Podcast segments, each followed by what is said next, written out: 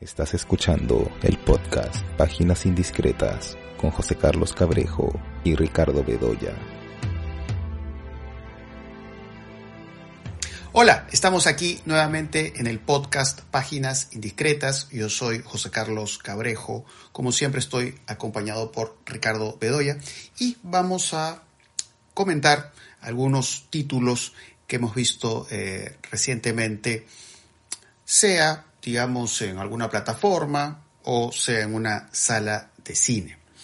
Eh, creo que podemos empezar hablando de la película Todo en todas partes al mismo tiempo, es eh, una película, creo que la llaman como una película de los Daniel, ¿no? Daniel Kwan y Daniel Schneinert. Eh, y bueno, es, es una película singular en el sentido de que trabaja esta idea del multiverso, que además es una idea que en los últimos tiempos le hemos visto tan representada en las películas de Marvel, ¿no? en estas películas de superhéroes. Pero evidentemente todo en todas partes al mismo tiempo, lógicamente se aleja de esta dimensión relacionada a los superhéroes. Para hablar de básicamente relaciones familiares, ¿no? Porque eso es lo que se, muestra en la película, ¿no? Es una familia de origen chino que está asentada en los eh, Estados Unidos de Norteamérica y entre los miembros de esta familia, pues en efecto van surgiendo algunas tensiones. Tensiones que básicamente tienen que ver con eh, la no aceptación, ¿no? Aquello que se puede considerar eh, distinto, diferente. ¿no? Vemos al personaje de Michelle Yo, con eh, esta chica que hace su hija, que le presenta a su pareja, ¿no? pero eh, hay una incomprensión por parte de ella por la naturaleza de esa relación. Piensa, por supuesto, que digamos, eh, otros miembros de la familia también pueden rechazar esta relación, este vínculo sentimental. Y el asunto es que esta historia de ahí se va plasmando a través, como ya decía, de la idea del multiverso. Eh, digamos, esta idea del multiverso en esta película eh, se trabaja de varias formas, es decir, en efecto, vemos que los personajes eh, van transitando de un mundo a otro, y esos otros mundos, ellos, digamos, se muestran con características distintas, tienen otras identidades, eh, de pronto, de alguna manera, otras eh, formas de ser. Y, eh, digamos, toda la narración de la película es una narración, vamos a decir, bastante dinámica, digamos, de hecho me llamó la atención el trabajo del movimiento de cámara, ¿no? Hay mucha agilidad en el manejo de los movimientos de cámara para mostrar estos tránsitos, para mostrar estos eh, viajes en el tiempo. Pero a su vez, em, esta idea del viaje hacia otros mundos o viajes en dimensiones en las que podemos ser distintos, también tiene que ver con em, una óptica metacinematográfica, que creo que eso también es muy importante, tiene que ver, por ejemplo, con eh, estas imágenes que vemos en la película, que son como imágenes granuladas, que nos remiten a esta idea de cómo es que normalmente veíamos eh, las viejas películas. Y en esa eh, dimensión metacinematográfica, en efecto lo que vemos pues son referencias, guiños a otras películas, películas como 2001, Odisea del Espacio, eh, ciertas películas de Wong Kar Wai, por ejemplo. Entonces, digamos, en, en, estos viajes es que de pronto eh, podemos ver a estos personajes actuando como aquellos que aparecieron en alguna de estas películas o incluso en la posición de eh, un espectador de cine. Entonces, digamos, la idea de multiverso creo que tiene que ver mucho con eso. Y también tiene que ver, creo, con, digamos, una multiplicidad de eh, registros visuales o distintas formas de expresión visuales. De hecho, que de pronto en algunos pasajes, pues no sé, los personajes en alguno de estos mundos paralelos pueden convertirse en rocas. Em, o de pronto también eh, lo que podemos ver aquí es em, esta obsesión visual por lo que yo llamaría eh, chucherías, o lo que yo llamaría objetos cotidianos, la figura del donut, que tiene que ver con estos tránsitos a mundos paralelos, estas, estos eh, ojos que aparecen en los muñecos de peluche, que de pronto aparecen en la frente eh, de un personaje, ¿no? O estas figuras de estos gatos blancos que van moviendo el brazo, ¿no? Que los vemos en algunos eh, restaurantes chinos, por ejemplo. Em, entonces sí, ¿no? Son, son estas imágenes que tienen que ver con estos objetos cotidianos, pero que, digamos, esa es la forma que tiene la película de aproximarse a toda esta historia. pero, digamos, volviendo a esto que decía, ¿no? De, estas posibilidades expresivas de la imagen, ¿no? Cómo van cambiando, porque hay, claro, hablado de las rocas, pero también están estas imágenes que son como secuencias animadas, ¿no? Que incluso parecen trazos de dibujo en papel. Y eso es algo que eh, me hizo recordar a eh, algunas películas de este realizador japonés, eh, Nobuhiko Obayashi, que es el director de películas como House, ¿no? o esta última película que hizo, que es El laberinto de cine, ¿no? que es un es un director que, entre otras cosas, en su obra ha mostrado una preocupación por los viajes en el tiempo, pero también por esta idea de trabajar una, imagen mutante, una imagen cambiante, y, mucho de eso tiene que ver con las posibilidades de la animación. Y Obayashi, además, es un director que también, como en esta película, tiene de alguna manera esta idea de, eh, digamos, calar o influir en el espectador, ¿no? En algunos casos, en, cierta idea de lo antibélico, cierta idea de búsqueda de la paz. Mientras que en esta película más bien creo que es esta idea de crear una cierta idea de empatía, ¿no? De identificarse con aquel que es distinto a nosotros, que es diferente a nosotros o que tiene otra visión del mundo. Y de hecho que la idea de multiverso se trabaja para eso, ¿no? para ponernos en la posición del otro. Y eso creo que queda muy claro eh, en la parte final de la película o hacia el final de la película. Pero siento que, eh, a pesar de que sí, hay imágenes y hay secuencias eh, que son muy entretenidas, son insólitas, de pronto inesperadas, el final, en esta idea de dejarte un mensaje, eh, creo que finalmente se encuentra en una frontera con los textos de autoayuda, ¿no? O sea, esta idea de dejarnos una lección de vida, creo que se trabaja de una forma mecánica, reiterativa. Eh, yo creo que a mí en lo personal hace que esa gracia o ese encanto que encontré al comienzo de la película, siento que ya hacia el final se va diluyendo. Evidentemente con esto no estoy diciendo, creo que está claro, que, sea una mala película. No es una mala película, pero no comparto el mismo entusiasmo que otras personas sienten por todo en todas partes al mismo tiempo. No sé cuáles son tus impresiones al respecto, Ricardo. Sí, eh, más o menos las mismas, ¿no? Eh, a ver, yo creo que lo que hace la película es eh, juntar dos, dos eh, imaginarios o dos formas de representación de lo asiático americano, ¿no? Que se han visto en los últimos tiempos, ¿no? Eh, a ver, fusionar esa representación de lo asiático americano, digo, en películas, por ejemplo, como, como El Adiós, no sé si la viste, ¿no? O incluso Minari, ¿no? Que es, eh, claro, que es una, una familia coreana, ¿no? Pero en Estados Unidos. Entonces, claro, es, es un poco jugar o apostar ese día el drama familiar o estas tensiones, digamos, familiares en una familia de origen asiático, ¿no? Y eh, ubicarla en primer lugar en la cotidianeidad, Eh, luego, eh, en relación con esos objetos que tú dices que son chucherías, ¿no es cierto? Pero que significan o que de alguna manera van encarnando esas, eh, digamos, esos objetos que encarnan ciertas visiones populares, ¿no? O, o, ciertas visiones cotidianas de lo doméstico, ¿no? En un encuentro de culturas, digamos, ¿no? Y luego, por supuesto, todo lo que es el imaginario de superhéroes, ¿no?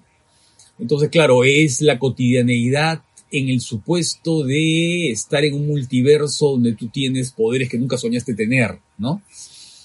Entonces, claro, la originalidad de la película está un poco ahí, ¿no? La, la originalidad de la película está en esa constante paso de un nivel de la realidad a otro, de un, de un universo al otro, ¿no? Pero el problema es que es una originalidad de mecha corta, ¿no? Yo creo que la originalidad se, digamos, eh, se agota a la hora de película, a la hora de proyección, ¿no? Porque ya tú comienzas a sentir que el paso de una dimensión a otra comienza a hacerse mecánico, comienza a hacerse previsible, ¿no? Eh, siempre, claro, hay un chiste, una referencia, un elemento que, ¿no es cierto?, que va llamándote la atención pero creo que es eh, superficial, ¿no? Siento que la película es más una construcción sobre papel que el resultado de una puesta en escena sólida, ¿no? Es como un chiste que funciona muy bien eh, por escrito, pero que una vez que los que está siendo dicho, ¿no es cierto? Ya te resulta alargado, te resulta mecánico en su desarrollo, te resulta desgastado, ¿no? Se desgasta en el camino, ¿no? Eso es lo que sentí yo.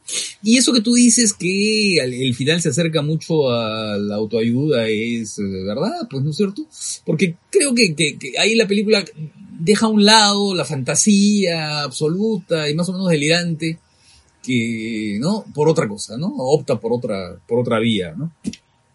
Ahora tiene cosas graciosas, ¿no? Por ejemplo, encontrar a, a, a Jamie Lee Curtis, ¿no? Eh, haciendo este personaje esperpéntico de funcionaria tributaria, ¿no? Y de villana.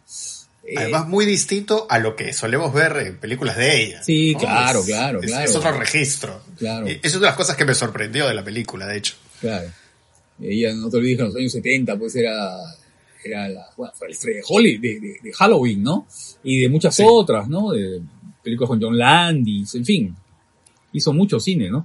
Y bueno, y por supuesto, hija de dos actores míticos, ¿no? Y ella un poco encarnaba todavía ese entronque, digamos, con, eh, con ese Hollywood que ya está, que había desaparecido, que estaba desapareciendo en los 70, ya había desaparecido en realidad, ¿no? Porque claro, es hija de Tony Curtis y de, y de Janet Leigh, nada menos, ¿no? que fue, que fue la encarnación de la, de la pareja célebre y, ¿no es cierto?, y bella de los años 50. Eh, y claro, y aquí hace un papel que es totalmente desaforado, ¿no? Totalmente desaforado y contra lo que es su imagen, ¿no? Contra lo que ha sido su sí. imagen. Entonces sí, la verdad es que no, no. Por ahí he leído algunos comentarios que la, que la comparan con Pulp Fiction de Tarantino y la verdad que no veo por dónde, ¿no? Eh, no, porque Tarantino en cada cambio de, de tiempo, ¿no? Eh, va creando un poder narrativo y va desarrollando un poder narrativo y de dirección de actores y de originalidad en las situaciones que no tiene nada que ver con, con esta película, ¿no? Me parece una película así sí, pues. que es un juego, ¿no? Como un juego entusiasta y adolescente. Sí.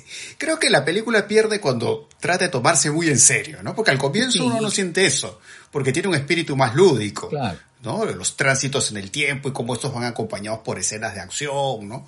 Y además, claro, ¿no? Usan estos objetos cotidianos que hemos mencionado, pues para usarlos, pues, como justamente el tipo de objetos que se emplean en películas de artes marciales y cosas así.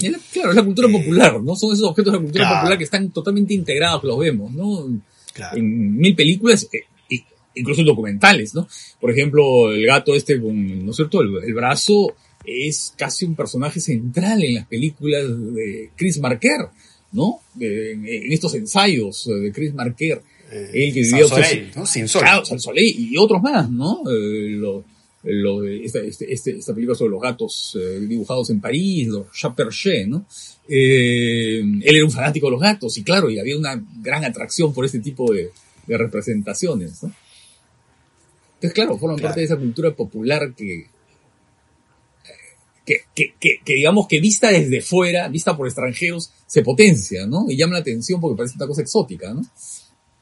Claro, y es muy interesante lo que mencionas de Tarantino, ¿no? porque digamos, uno ve una película como Tiempos Violentos, eh, hay un aspecto por supuesto lúdico, porque Tarantino en efecto va jugando con el tiempo, pero hay ciertos detalles ¿no? que le dan pues una fuerza particular a, a Tarantino y a, y a sus mejores momentos, no solo los diálogos que pueden ser muy buenos y que curiosamente también giran sobre lo cotidiano, sobre cosas triviales, pero es lo que dice el guion, pero a la vez el cómo está dicho. Claro. Eso es muy interesante de Tarantino, eh, que eso además creo que es muy elocuente, por ejemplo, en Bastardo sin Gloria, ¿no? cuando vemos al, al personaje de Landa atento a la forma en que hablan estos tipos que están infiltrados ¿no? en la sala de cine, donde va a haber esta masacre contra los nazis. Eh, entonces eso, ¿no? Es, esa dimensión auditiva en el cine tarantino y por supuesto eh, su interés por el tiempo, de, de jugar con el tiempo. Y ahí está la fuerza, ¿no? Sin necesidad de, de tratar de ser trascendente o, o- o necesidad de dejarte como una lección de vida. No. Que eso se siente muy pesado en esta Claro. película. No, y además los giros de Tarantino son giros siempre sorprendentes, ¿no? Son giros siempre sorprendentes que te, que te reubican y que no solamente reimpulsan la- el relato, sino que te descolocan, ¿no? O te ponen frente a una nueva situación o ante una nueva faceta del personaje, ¿no? Y eso lo ves tú en, en Pulp Fiction, pero también lo ves en Perros del Depósito, bueno, en, Jackie Brown, en, ¿cómo se llama? En Jackie Brown, ¿no? Eh, entonces, claro, es otra cosa, ¿no? Aquí tú sientes que esto está programado, ¿no? Cada, cada paso de un universo a otro está como, eh, no sé, como dibujado con, con, con tinta, con, con regla y con escuadra, ¿no? Ese cierre de, de esta película es digno de una nominación al Oscar. Y ojo que no lo estoy diciendo en el buen sentido de la palabra, ¿no? Mm. Es decir, digamos, tiene unas características ahí que pueden servirle para, para que, bueno, para que sea muy tomada en serio la película. Pero siento que eso le quita frescura, le quita espontaneidad, Sí. ¿no? le quita soltura a la película. Así Sí. que sí, la verdad que ese, ese cierre para mí fue decepcionante. Hice referencia a las películas de Marvel, pero por supuesto que en el cine podemos encontrar otras posibilidades interesantes sobre el multiverso, o sobre cierta idea del multiverso. Eh, Porque de pronto me estuve acordando de esta película de David Lynch, Los Highway, que por supuesto está en un tono muy diferente. England Empire, ¿no? Hay unos multiversos. Inland Empire también, porque eh, esa idea ahí en, en David Lynch es muy importante. Eh, en Los Highway pues tenemos este personaje que es el personaje Fred Madison, pero que de pronto hay una dimensión en el relato en que se convierte, muta, y además se visualiza una metamorfosis en la que se convierte en un chico joven. Eh, y esta idea de las duplicidades hitchcockianas, ¿no? La mujer morocha, la mujer rubia. Eh, entonces, te crea puesto este sentido de lo laberíntico en los highway y que eso, por supuesto, se ve de forma fascinante en Inland Empire, que por cierto es una película que hace tiempo que no veo, me gustaría volver a verla, porque la idea del multiverso ahí es, es sumamente interesante. Claro, es la mujer polaca Eh, y la mujer de, de Hollywood, ¿no? Y ahí Sí. se van mezclando y ahí una- va pasando una cosa a la otra y es un vértigo el que te crea la película, ¿no? Porque es, Sí, sí. ¿no? Sí, no, claro. Eh, multiversos, lo que pasa es que, claro, no solo los multiversos de ficción, por ejemplo, como Vértigo de Hitchcock, ¿no? También plantea de alguna manera esa idea, ¿no? El- de ese paso de un mundo a otro, ¿no? Que son esos viajes mentales, ¿no? Eh, esos cambios en la que pasas de un estado de ánimo a otro y ese paso de un mundo a otro te, está cambiando, está cambiando en realidad el tratamiento de la película, está cambiando todo. Por ejemplo, Bueno, y eso lo encuentras tú del cine es muy antiguo. Por ejemplo, si tú ves Sherlock Jr., la película famosa con Buster Keaton, ¿no? De este proyectorista de películas de cine que se queda dormido y que de pronto entra en la película, ¿no? Pero antes va pasando por universos distintos, ¿no? Hay un momento maravilloso en el que lo vemos a, a, Buster Keaton saltando de un universo a otro, de un tiempo a otro, de un espacio a otro, ¿no?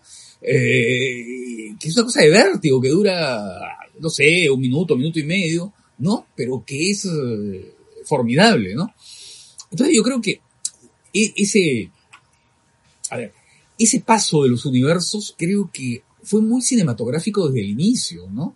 Porque era de alguna manera la encarnación de aquello que podía hacer el cine, ¿no?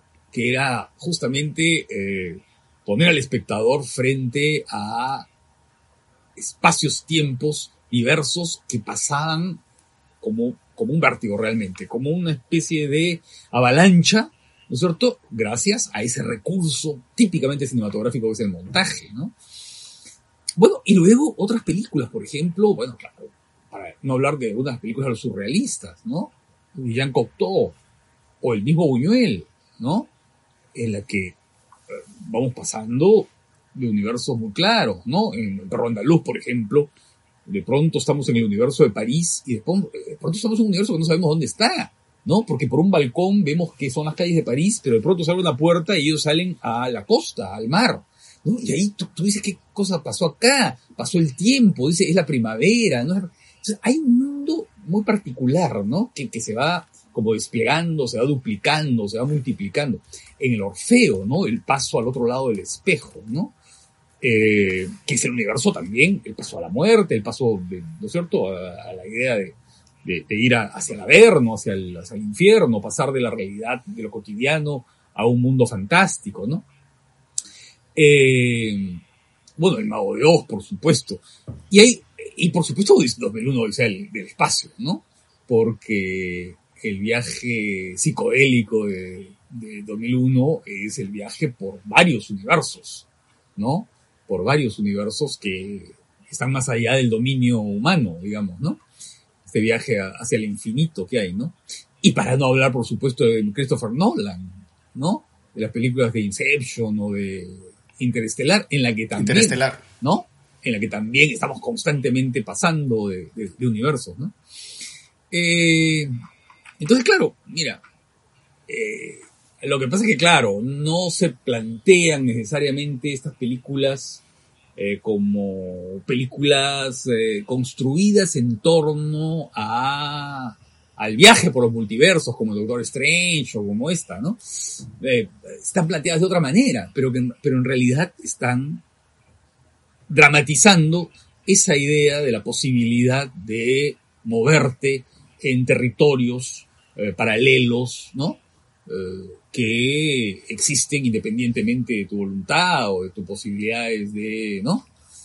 De, estar ahí, digamos, ¿no? Vas a pasar ahí, pero a veces contra tu voluntad, ¿no? O, en fin, ¿no? De muchas maneras. No, quiero, no, quiero decir algunas cosas porque puedo revelar algunos datos de, de la película. Mejor, ¿no? Claro, lo que menciona de Charlo Jr. es muy interesante por el hecho de que, claro, es, es, es reflejar la relación que tenemos con la pantalla, pero a la vez sobre la, la fantasía de lo inmersivo. Claro. Porque al final de eso trata Checlo Jr. O sea, es, ves la película eh, y vives la película de tal forma que parece que estás dentro de ella. Entonces hay todo este juego de proyecciones eh, y de ilusiones que tienen que ver con eh, la idea de la propia condición cinematográfica y cómo este juego de personajes que transitan hacia el mundo de la pantalla eh, después pues se ha replicado pues en tantas películas. De hecho está el caso famoso de La Rosa Púrpura del Cairo de Woody Allen, donde vemos al personaje Mia Farrow, ¿no? que interactúa con el personaje de la película que está viendo, ¿no? Sale de la pantalla del o esta película El último héroe, creo que se llama Last Action Hero. Ah, claro, claro, claro, Esta película con Schwarzenegger, ¿no? También la idea del niño que ve la película, pues sí, se introduce en este mundo de fantasía pero que a la vez es como un recorrido por los géneros, por eh, las distintas formas en que se cuentan eh, las películas. O también estoy recordando eh, un título como Shocker de Wes Craven, que hay una secuencia que es fantástica, no sé si te acordarás, que es cuando uno de los personajes se pelea con el villano, que es este villano que tiene la capacidad de trasladarse a través de la electricidad y pelean dentro de la pantalla de un televisor. Sí, sí. Y van, van como desplazándose por eh, escenarios distintos, eh, relatos distintos, películas, series. Entonces es muy interesante eso, ¿no? Estas películas que tratan de reflejar de alguna manera esta fantasía del espectador con la pantalla. Y el asunto, claro, que mencionabas de vértigo también es muy interesante porque creo que tanto en una película como Vértigo, como también, por ejemplo, en, ciertas películas de David Lynch, esta idea del mundo paralelo tiene que ver con este objeto que se conoce como la cinta de Moebius, ¿no? que es como un objeto que parece tener dos lados, pero en realidad tiene un solo lado. Y eso es muy atractivo en Vértigo, porque claro, eh, tenemos al personaje de Scotty que está obsesionado con eh, Madeleine, ¿no? Se enamora de Madeleine.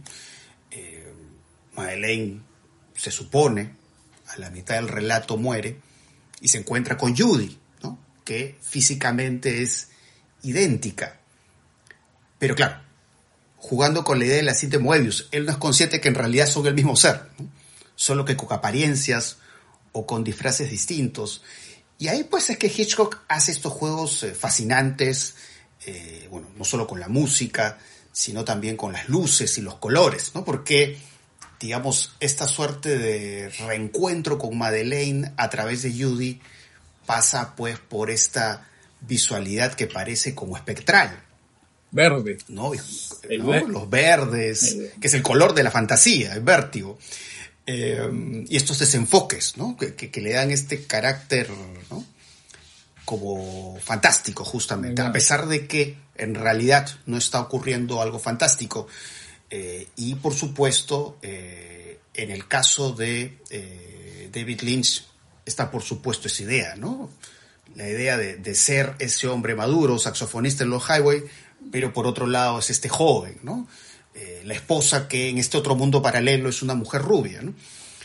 Y esto que incluso nos lleva a pensar en la posibilidad del viaje en el tiempo del, personaje de Los Highway.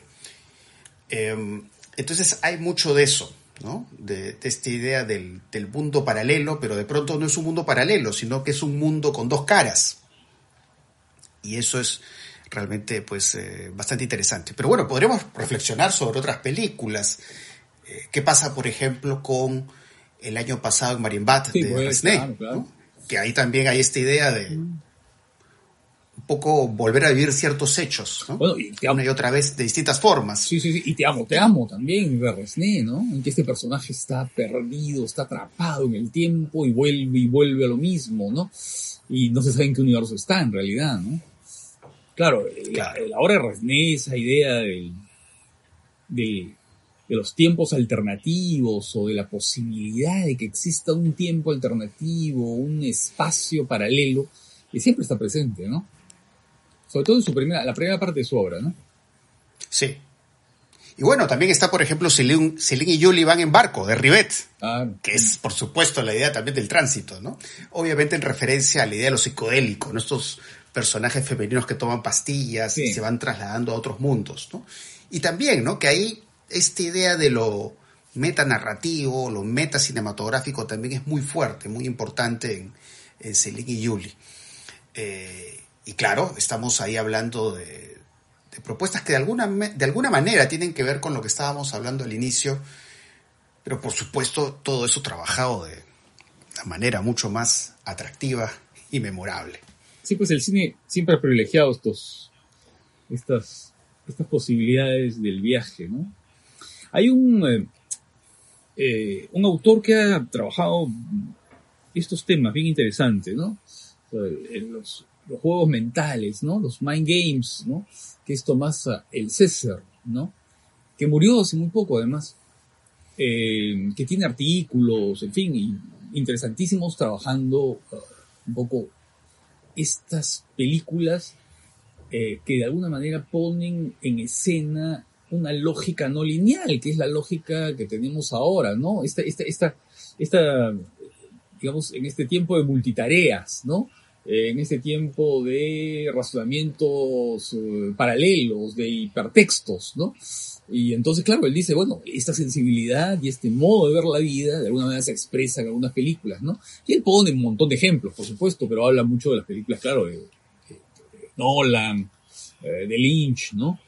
Eh, es bien interesante la obra de Tomás El César, que lamentablemente murió. Era un crítico magnífico, además, ¿no? Un crítico que tiene el texto clásico sobre el melodrama, en fin, sobre, sobre muchos asuntos cinematográficos, pero creo que en la última época de su vida se dedicó a trabajar esa idea de, estas películas, estas películas hipertextuales. Claro. Y bueno, me estoy acordando también ahorita de Cronenberg, ¿no? Que ahí también hay este mundo paralelo que es interesantísimo. En Existence, por ejemplo, ¿no? La, idea del, del, mundo paralelo o del otro mundo a través de los videojuegos, ¿no? Pero igual es muy interesante cómo igual eso él siempre lo pasa por esta dimensión de lo corporal, ¿no? Estos joysticks, mm. estos aparatos que están hechos como de pedazos de animales, ¿no? Eh, que tienen estas formas sexuales, parecen, parecen clítoris, ¿no? Parecen intestino, parecen, tienen la textura de los, del, de los tejidos orgánicos, ¿no? Claro. Eh, y por supuesto en Videodrome, ¿no? Eh, Cuerpos Invadidos, creo que fue el título que tuvo acá en el Perú. Sí, Cuerpos, eh, Cuerpos Invadidos. Mm. Sí, ¿no? Entonces también, esta idea también de la pantalla, y que es muy importante, y, es el desplazamiento hacia este mundo eh, de deseo pues excesivo, de sadomasoquismo. Entonces también, ¿no? Ahí creo que también hay este carácter reflexivo, ¿no? Hay este carácter de, de pensar en cómo entendemos, cómo, cómo definimos nuestra relación con la pantalla. Que por supuesto en el caso de Cronenberg y específicamente en Videodrome pues tiene este carácter visionario, ¿no? porque digamos, esta relación que tiene el personaje James Woods con el personaje de Deborah Harry, ¿no? que es esta mujer que tiene ahí al frente en la pantalla, es de alguna manera premonitoria de ciertos vínculos con la pantalla que encontramos en estos tiempos, ¿no? de estas posibilidades de em, expresión de lo sexual, ¿no? que hay con personas que se conectan a través de una pantalla con otra, ¿no? esta clase de juegos sexuales ¿no? que pasan pues por eh, dispositivos. Entonces eso ya está, ya está ahí en, en Cronenberg, lo que pudo hacer eh, entre los 70, los 80, ¿no? Y es muy interesante también, ¿no? Es un autor muy atractivo para reflexionar sobre estos asuntos. Eh, y por supuesto, estoy esperando con ansiedad Crimes of the Future, a que ya la estrenen en, en Movie. Lástima, como ya hemos dicho, que no se va a poder ver en pantalla grande, pero eh, a ver, me voy a aguantar las ganas de verla. ¿Qué otras cosas has visto? Bueno, vi esta película, bueno, debo confesar que no la he visto en el cine, la vi, la vi en una plataforma eh, que se llama Gemelo Siniestro, que es una película de terror finlandesa. Eh, digo que no la he visto en la sala de cine básicamente por el hecho de que está doblada al español. Ah, sí, está doblada. Es un poco la, problemática de la que hemos hablado ya en otras eh, oportunidades. es una película con cierto atractivo, como muchas películas de terror contemporáneas, eh, juega a esta crisis o esta representación de la crisis familiar a partir de una pérdida, eh, a partir de una tragedia, porque con eso arranca la película. Y de ahí cómo nos va sumergiendo eh, en una serie de, imágenes que no precisan o, no son del todo exactas en comunicar si lo que estamos viendo realmente ocurre en este mundo de la ficción o es algo que está alucinando, es algo que está imaginando la protagonista, ¿no? Y entonces ahí, claro, vemos estas, estas imágenes que tienen que ver con cierta idea de la, de la posesión, ¿no? Del hijo que puede de pronto estar invadido por el espíritu del, de aquel otro hijo que se perdió. y a su vez estas imágenes que parecen como inspiradas también en el bebé Rosemary, ¿no? Estos, estos hombres eh, muy mayores, pero que son una presencia amenazante, ¿no? tanto en su cercanía como en su lejanía. Eh, eh, me pareció interesante eso, ¿no? cómo la película trabaja las distancias entre los personajes y cómo a partir de eso se logra crear un clima inquietante. Un clima inquietante que además tiene que ver también con ciertos recursos visuales que, que me hacen recordar mucho al, al folk horror, ¿no? O sea, la idea del terror, digamos, que se, se da más allá de, la ciudad, eh, en ambientes que tienen que ver con el campo y ese tipo de cosas. Eh, entonces sí, tiene cierto atractivo. El final no me pareció tan convincente, no puedo dar muchos detalles, pero sí puedo decir que es, que es una película eh, atractiva. he, visto otras películas de terror últimamente me parecen mejores, pero sí es una, es una película que tiene cierto interés. No sé a ti qué te pareció. Sí, sí, sí, claro. Está por encima del promedio, digamos, de las películas de terror que vemos. Lamentablemente, pues, son las películas que, que pasan dobladas, las películas de terror, ¿no? Que pasan dobladas y que, claro, uno tiene que refugiarse en las plataformas para poder, para poder verlas, sobre todo los que somos aficionados al cine de terror. Yo también la vi en una plataforma porque no, no, sería imposible verla doblada, ¿no? Sí, eh, Claro, y en este caso también pues está el encuentro de dos tendencias, ¿no? De dos tendencias del cine de terror de los últimos años, ¿no?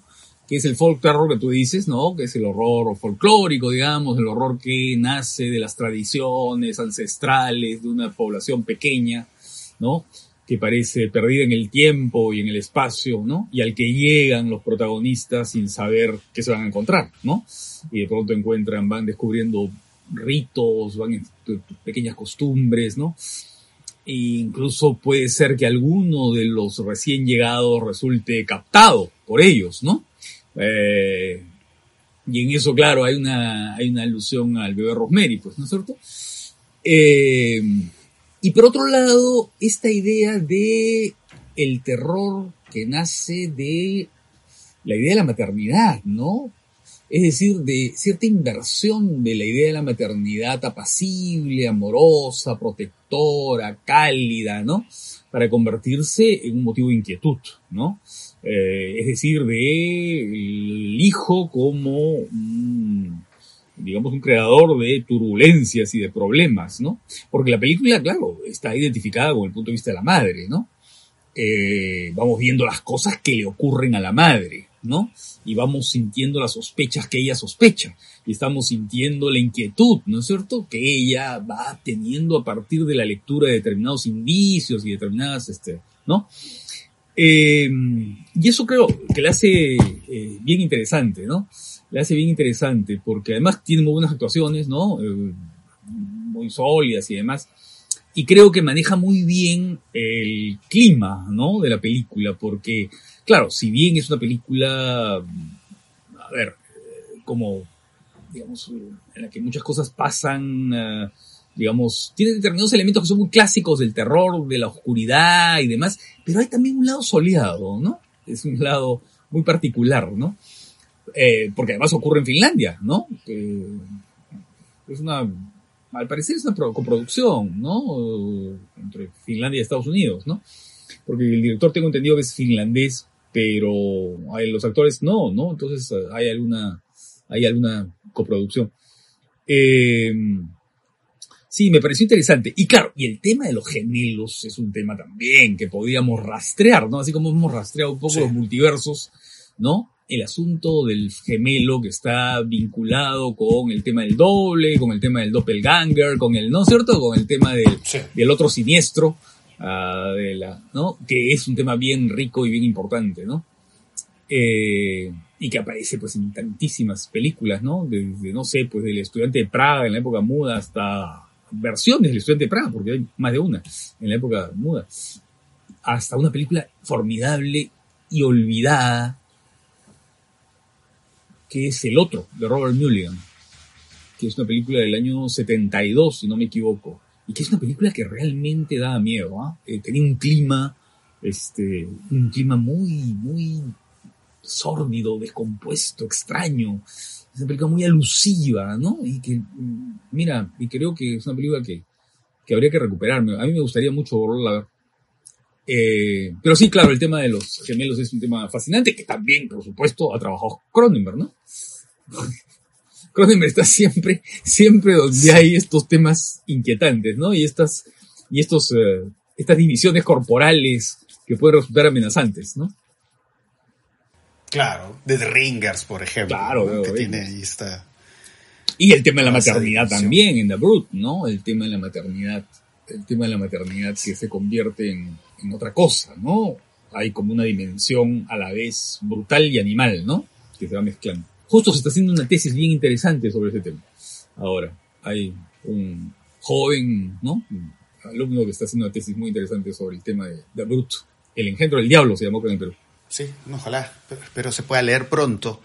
Eh, pero sí, pues, eh, claro, por un lado, sí, está esto que tú dices, ¿no? Un poco hablar de esta tradición que tiene que ver con los gemelos o los hermanos en general también, ¿no? Porque, eh, eh, digamos, en muchas películas hay ese juego, ¿no?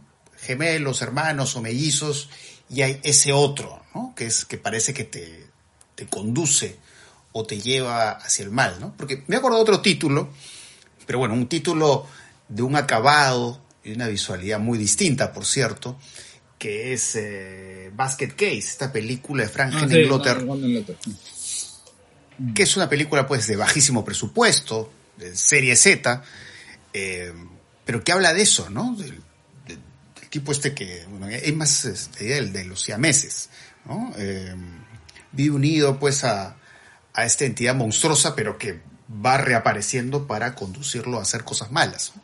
Pero claro, acá, está más la idea de la posesión. Eh, y, que, se trabaja de forma muy interesante también en la película, por ejemplo, a través del, del arte, ¿no? Por ejemplo, la, la imagen esta, que no me acuerdo si es una foto o es un dibujo del hermano, ¿no? Pero que tiene esta mirada como inquietante, ¿no? Y como muestran el cuadro en, la cama, donde se supone, la cama del hermano que murió, ¿no? Y a este juego de inversiones, ¿no? De no dormir en su cama, duerme en la cama del hermano. Eh, entonces hay, hay ciertos detalles que creo que hacen a la, película eh, atractiva, ¿no? Hace- Hacen que sea una película interesante, ¿no? Que, que muestra, digamos, a un realizador con, con plena conciencia de la forma en que está eh, manejando el, el género. Y bueno, si por ahí tienen la posibilidad de verla, pues sí, es, es, es una película que con la cual se puede pasar un, buen rato. Eh, ¿Y qué otra película he visto? Bueno, vi esta película que hasta estos momentos todavía está en cartelera, que es El Buen Patrón, de Fernando León de Aranoa, que es una película pues que eh, da pues una visión del presente, ¿no? De, nuestra relación con, con la situación económica, nuestra relación con el trabajo, eh, y todo esto mostrado con, un humor muy singular, ¿no? Pues un humor eh, que apunta pues a, a situaciones farsescas, eh, y es en medio de estas situaciones farsescas que, pues sí, hay pues una mirada muy ácida y muy severa, ¿no? Del mundo actual, y sobre todo del mundo laboral. Eh, pero si hay algo que eh, me llamó mucho la atención y me gustó mucho de la película fue eh, la actuación de Javier Bardem, ¿no? que además tiene el, protagónico en esta película, porque, claro, si bien hay, hay estos elementos, estas características que he mencionado, claro, él está, digamos, colocado de forma armónica con este registro, pero sin embargo no es una actuación, digamos, de, de estridencias gestuales, ¿no? Es decir, son pequeños gestos, son pequeños movimientos faciales eh, que son suficientes para, digamos, eh, apreciar a un personaje que en el fondo es muy complejo, ¿no? Porque eh, es como consciente de los abusos que comete, pero a la vez esta manera de relacionarse con los empleados, ¿no? Que siempre tiene este carácter como muy paternal, ¿no? La, la, las cosas que le dice y la forma en que les habla. Y, y, al fin y al cabo nos revela un personaje que es, como dirían algunos, un control freak, ¿no? Es un tipo que quiere tener control de todo, ¿no? Control de su vida, control de la vida de los demás. Eh, y creo que ahí está principalmente la fortaleza de esta película de León de Aranoa. Pero bueno, no sé a ti qué te pareció, Ricardo. Sí, también. Creo que la mejor película de Londra, ¿no? Desde hace mucho tiempo, ¿no? Pero sus últimas películas no habían sido tan logradas, ¿no? Eh, claro, hay un lado satírico, ¿no? Que creo que lo, lo desarrolla muy bien Bardem con esa ambigüedad que tiene, ¿no? O ese lado paternalista, ese lado, no sé, pues ese, esa especie de carisma que él quiere proyectar y quiere ser protector de todos, ¿no? Eh, y creo que la película se concentra en él, o sea, él es el núcleo de la película, está en el centro, la cámara lo sigue, este, León de Danoa está pues totalmente hechizado, digamos, por la capacidad de Bardem para poder, ¿no? Para poder darle todos sus matices a este personaje, ¿no? A todas sus trayectorias, su sus caminatas por, por, por la, por la, por la fábrica de balanzas, ¿no? Porque es una fábrica de balanzas, ¿no? Pero claro, pero a la vez hay una mirada de película, digamos, de intención social, ¿no? Es la película social que lo que está haciendo es mostrar el lado oscuro del buen patrón, ¿no? Eh, y patrón en el, en el sentido más eh, literal de la palabra, ¿no? Alguien que ejerce un patronazgo, o sea, alguien que nosotros juega la idea pues del padre padrone, ¿no? Como en la película de los Taviani, ¿no? Es, que quiere ser padre y, quiere comandar, ¿no? Eh, ahora, claro, lo que pasa es que hay una cosa media, a ver, eh, creo que siendo Bardén es el, siendo Bardén el, centro, creo que el entorno, ¿no? o la periferia del personaje a veces es un poco esquemática, ¿no? Ah, hay personajes un poquito estereotipados, ¿no? El personaje que, en fin, hace el paro, yo no, no voy a decir mucho, ¿no? Pero que hace una especie de protesta eh, sí. en los alrededores del, del, lugar este, el vigilante que, ¿no? Que deja entrar, es el vigilante de la puerta, ¿no? Es el guardián de la puerta, que también es un personaje que resulta interesante, atractivo, pero es un poquito, pues, este, caricaturesco, ¿no? Toda la situación es, un poco caricaturesca. Lo que pasa es que, claro, tiene estas situaciones como muy chillonas. Sí, sí, sí. Pero lo que pasa es que ahí, ahí digamos, lo que compensa es el personaje Bardem. Que él sí tiene en medio de, estas situaciones, pues tiene una serie de matices y de contrastes que son súper atractivos. Claro. Sí, sí, sí. Y claro, y está el simbolismo, pues, eso del equilibrio que da la, balanza, ¿no? Es una imagen que se va, repitiendo. Que se repitiendo y se repite y se repite, es casi nada, ¿no? Eh, sí. Entonces, claro, a veces esas cosas pesan demasiado, ¿no? Pero creo que Bardem supera eso, ¿no? Y creo que, no sé, pues ver la película es verlo a Bardem, ¿no? O sea, haciendo... Sí, esa es la razón. Sí, sí. Si hay que ver esta película es por Bardem, ¿no? Y, por las características de su personaje y cómo encarna el personaje es realmente impresionante. Así que creo que es de las cosas que hay en cartelera, es, es una película que por esa razón eh, merece verse. Así que bueno, ya hemos revisado tres películas que están en cartelera. Lo que sí, obviamente no recomendaría que vean Gemelo Siniestro del cine porque está doblada. Em, pero bueno, de todas maneras e-, era importante indicar, ¿no? Que había esta película que es atractiva. Este, em, ya, hablamos pues de, eh, de, RRR, ¿no? Sí, claro, lo, hicimos. Sí, ya hablamos de RRR. Eh, no sé, a menos que quieras comentar algo más de la película, porque creo que hicimos un comentario así como muy rápido. Este, no, no, no, nada más, ¿no? Creo que esa película um, así, que se puede disfrutar, ¿no? Está hecha en el, estilo más clásico de, Bollywood, ¿no? De las películas de India, de gran espectáculo. Eh, pero además tiene ese lado, no sé, pues ese lado que a veces, que, el cine, el cine de aventuras ha perdido, ¿no? que es el lado medio eufórico, ¿no? de personajes que, que son afines y a la vez opuestos, ¿no? Y que van a resolver sus conflictos de una manera así totalmente delirante y dinámica. Y la película creo que visualmente es muy atractiva, ¿no? Está lleno de efectos visuales eh, ultra espectaculares, la cosa digital, ¿no? ¿no? Que, que, llega pues a la, apoteosis, ¿no? A la apoteosis este, en la parte final de la película, ¿no? No, lo que yo quería decir es que hay una película bien interesante en Netflix, ¿no? Que eh, se llama El efecto Marta Mitchell, eh, que es un documental que dura 40 minutos, eh, trabajado básicamente con material de archivo, ¿no? Sobre esta señora que fue importantísima durante el caso Watergate, ¿no? Durante el escándalo de Watergate. Porque era una persona que decía las cosas como son, ¿no? Y que enfrentaba a la prensa y daba información que, por supuesto, Nixon y todo su círculo quería ocultar, ¿no? Y claro, decían que la mujer estaba loca, que la mujer era alcohólica y que hablaba cualquier cosa, ¿no? Y que, pero sin embargo, eh, luego la historia eh, la reivindicó, la ha reivindicado, ¿no? El efecto Marta Mitchell se llama. Y creo que es un documental bien interesante, ¿no? Y muy sólido, ¿no? Muy tradicional en su factura, pero creo que el asunto que trata y el personaje de Marta Mitchell es, eh, no tiene pierde, ¿ah? porque ella era una, un personaje de lo más interesante, ¿no? Y atractivo.